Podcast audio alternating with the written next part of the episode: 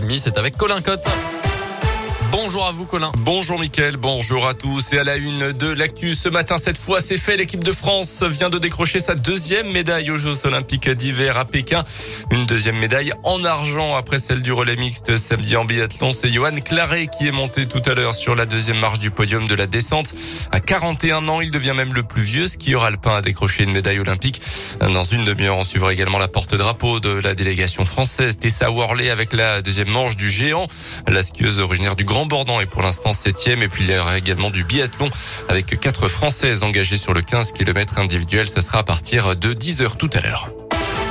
Dans le reste de l'actu, dans l'un, la visite d'Emmanuel Vargon dans le département. Aujourd'hui, la ministre déléguée chargée du logement se rendra dans le Pays de Gex pour parler construction de logements alors qu'un rapport de la Fondation Abbé Pierre rendu public la semaine dernière a qualifié ce secteur de parent pauvre du quinquennat Macron. La ministre parlera également de la requalification des friches grâce au plan France Relance. Un accident hier après-midi dans l'Ain, la station des plans d'automne. Une femme de 29 ans percutée par une luge dans des circonstances encore inconnues. Un hélicoptère a même été engagé secours craignant un traumatisme crânien. Selon le progrès, son état santé s'était ensuite amélioré. Elle a été emmenée à l'hôpital par les pompiers par la route. La deuxième semaine du procès de Landais à Grenoble dans l'affaire de la disparition de la petite Maëlys. Durant les premiers jours d'audience, l'ancien maître chien est resté campé sur ses positions, niant toute atteinte sexuelle sur la fillette de 8 ans. Aujourd'hui, la cour d'assises de Grenoble doit entendre les témoignages des parents de la deuxième victime d'attouchement sexuel filmé par le Landais, mais aussi les parents de Maëlys. Le verdict est attendu en fin de semaine prochaine. En bref, également, plus de la moitié des enfants ont augmenté leur consommation d'écran depuis la crise sanitaire. C'est ce que montre en tout cas une étude publiée aujourd'hui. Elle pointe également la responsabilité des parents qui sous-estimeraient selon l'étude les risques encourus par leurs enfants.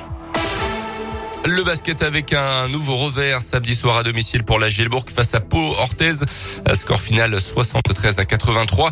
Énormément diminué par les blessures et le Covid. La GL enchaîne les résultats en Dancy en ce moment et après quatre victoires de rang, les Burgiens s'inclinent pour la cinquième fois cette saison à Equinox en championnat et ne décolle pas du ventre mou du championnat à la douzième place. Mais malgré ces difficultés, Maxime Ross, le Bressan, veut rester positif. On l'écoute au micro Radio Scoop de Didier Berthet. Ça fait partie des aléas du métier, des saisons, surtout quand on joue une compétition européenne. Voilà, on sait qu'il y aura des périodes comme ça, on ne peut pas prévoir à l'avance les blessés. Donc euh, oui, on a hâte qu'ils reviennent. C'est aux joueurs présents après de, donner un peu plus et, de combler ces trous-là physiquement ou pas, ou les absences de, certains pour cause de blessures ou autre. Je pense que la semaine va faire du bien de, travail là et pour recharger tout le monde et, bien bosser tous ensemble et retrouver, je pense, certains dans l'effectif. On perd un match important pour le classement et la, et remontée. Alors après, bien sûr, c'est pas fini. Toujours des matchs à jouer, toujours des matchs à gagner. On continue à travailler pour ça. Il n'y a a aucun problème là-dessus. Moi, j'ai confiance en tout le monde et, je reste assez sur ça. Et à savoir que pour des raisons de Covid côté espagnol, le match de Coupe d'Europe face à Grande Canaria est reporté. Les Burgiens auront donc la semaine pour souffler et bien préparer la double confrontation Equinox face à Limoges samedi en championnat et puis mardi prochain à 19h en Coupe de France.